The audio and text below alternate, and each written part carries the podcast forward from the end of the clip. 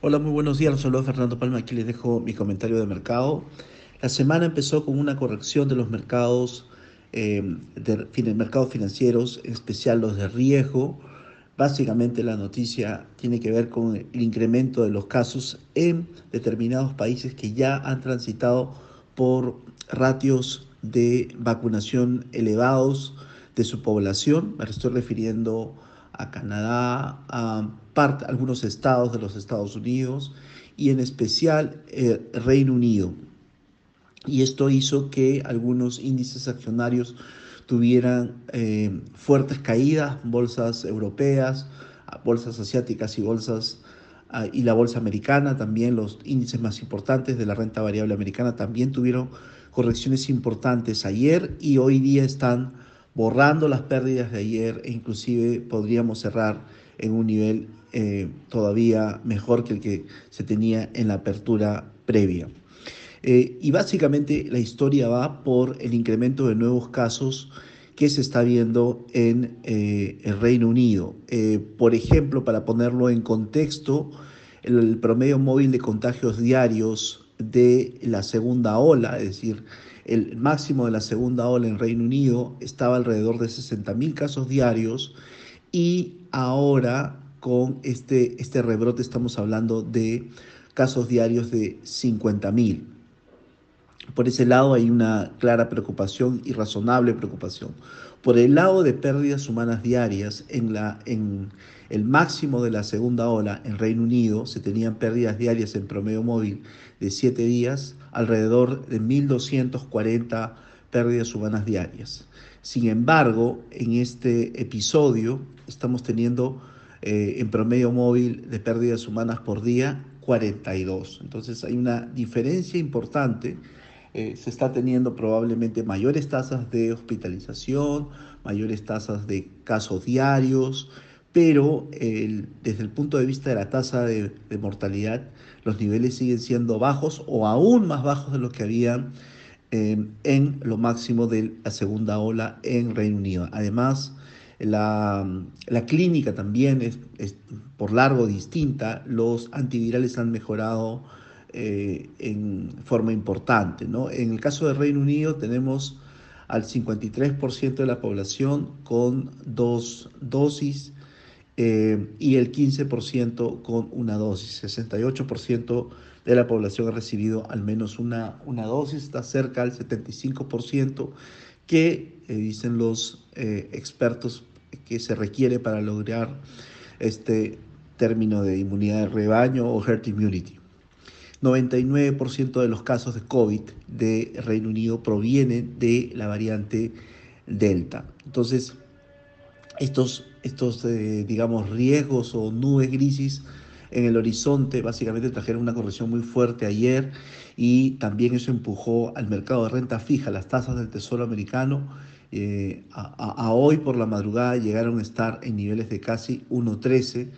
y eh, hay que recordar que el cierre del año pasado la tasa de 10 años del Tesoro estuvo en niveles de 0.92 y llegó a un máximo el 30 de marzo 1,7742 para haber caído cerca a niveles eh, de 0,13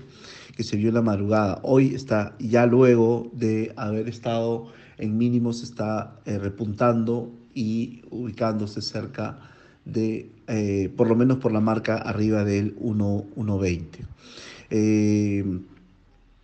luego también tenemos, por ejemplo, el, el mercado de renta fija, la tasa de inflación que está mostrando la curva, eh, está alrededor de 2.2% y llega pensar que la tasa de implícita de inflación en la curva de tesoros estuvo en 2.60, aún ambas tasas están por debajo, inclusive la parte más alta de la tasa de break-even inflation eh, a 10 años está por debajo de la inflación anualizada que es 5.4% con lo cual el mercado de renta fija valida la hipótesis de la Fed de que la inflación tiene un componente transitorio. El,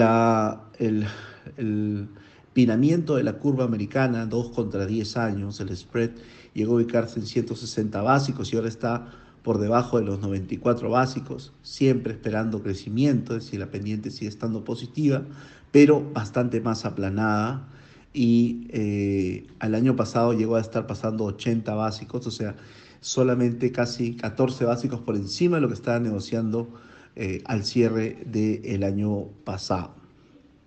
Eh, y como información anecdótica, Apple estaba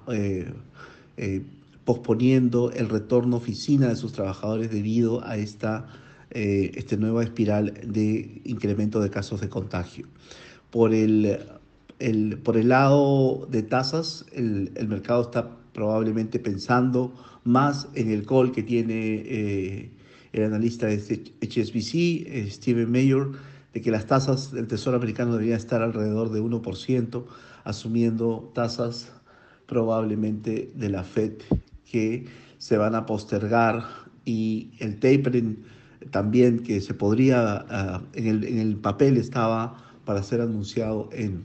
agosto, en la reunión de Jackson Hole, probablemente vaya a tener también una eh, revisión. La palabra probablemente que vaya a usar los miembros de la Fed vaya a ser eh, que la Fed podría estar monitoreando las variables, que todavía no se han alcanzado los objetivos y que la Fed va a ser paciente hasta eh, manteniendo las, las condiciones acomodaticias. Entonces, ayer caía muy fuerte la renta variable, ya está cayendo casi 2%, terminó cayendo 1,5% y hoy día tenemos un rebote importante y eh,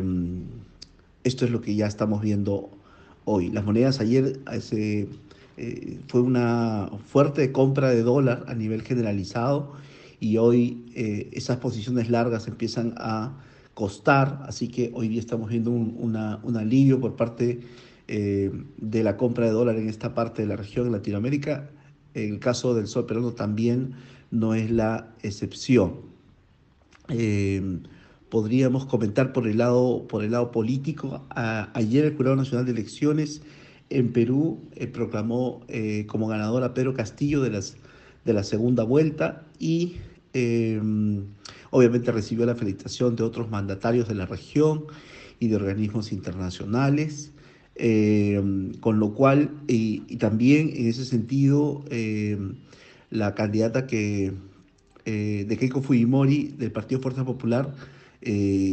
concedió la victoria también a, Pedro Castillo y lo que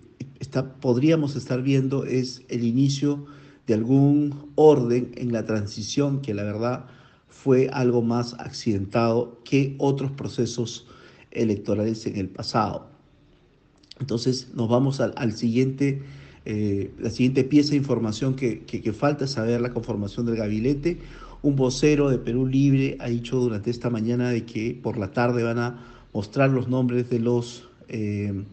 digamos, de los principales ministros o, o, tal vez todo el gabinete. Eso es lo que ha dicho un portavoz hoy día de Perú Libre. Tal vez hoy día tan pronto como hoy por la tarde se conozca eh, quiénes serían eh, los ministros. El mercado está esperando que el ministro de Economía eh,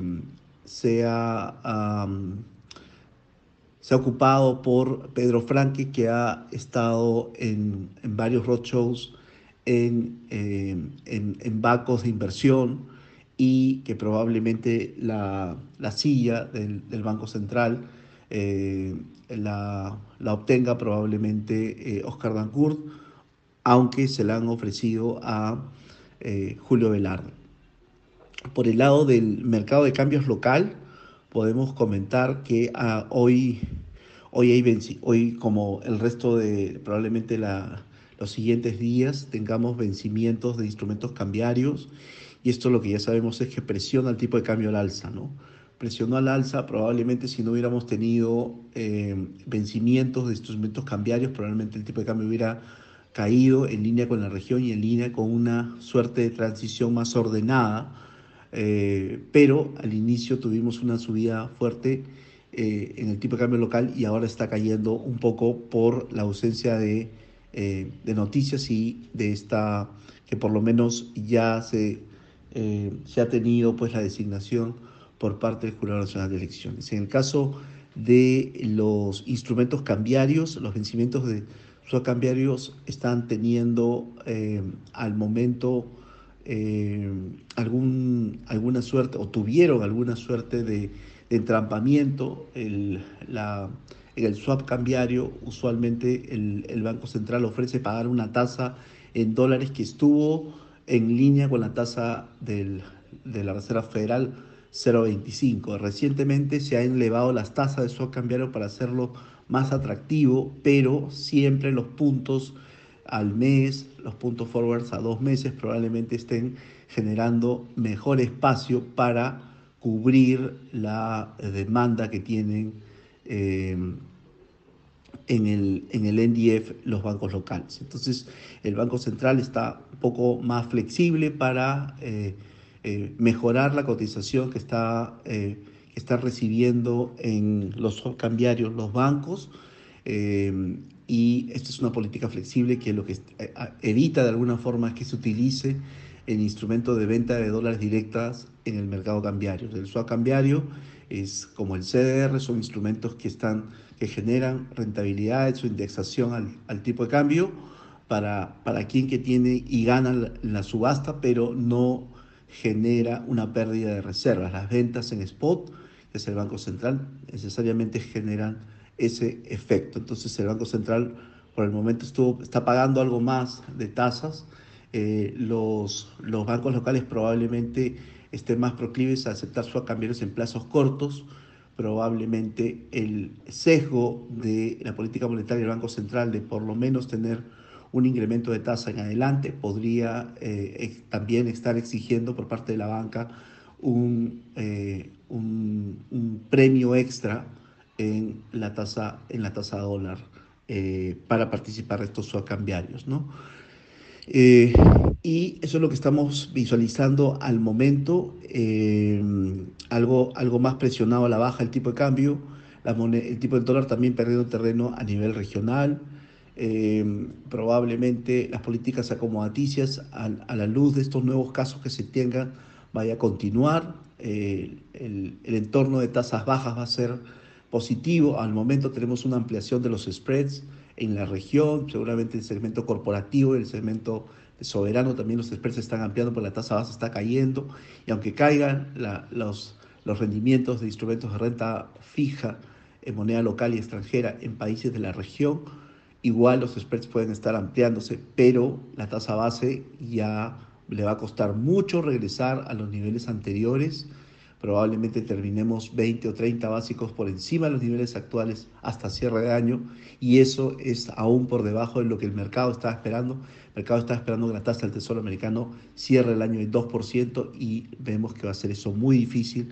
y eso sigue siendo constructivo para activos de la región. Eso es todo por mi parte, que les vaya muy bien, un saludo.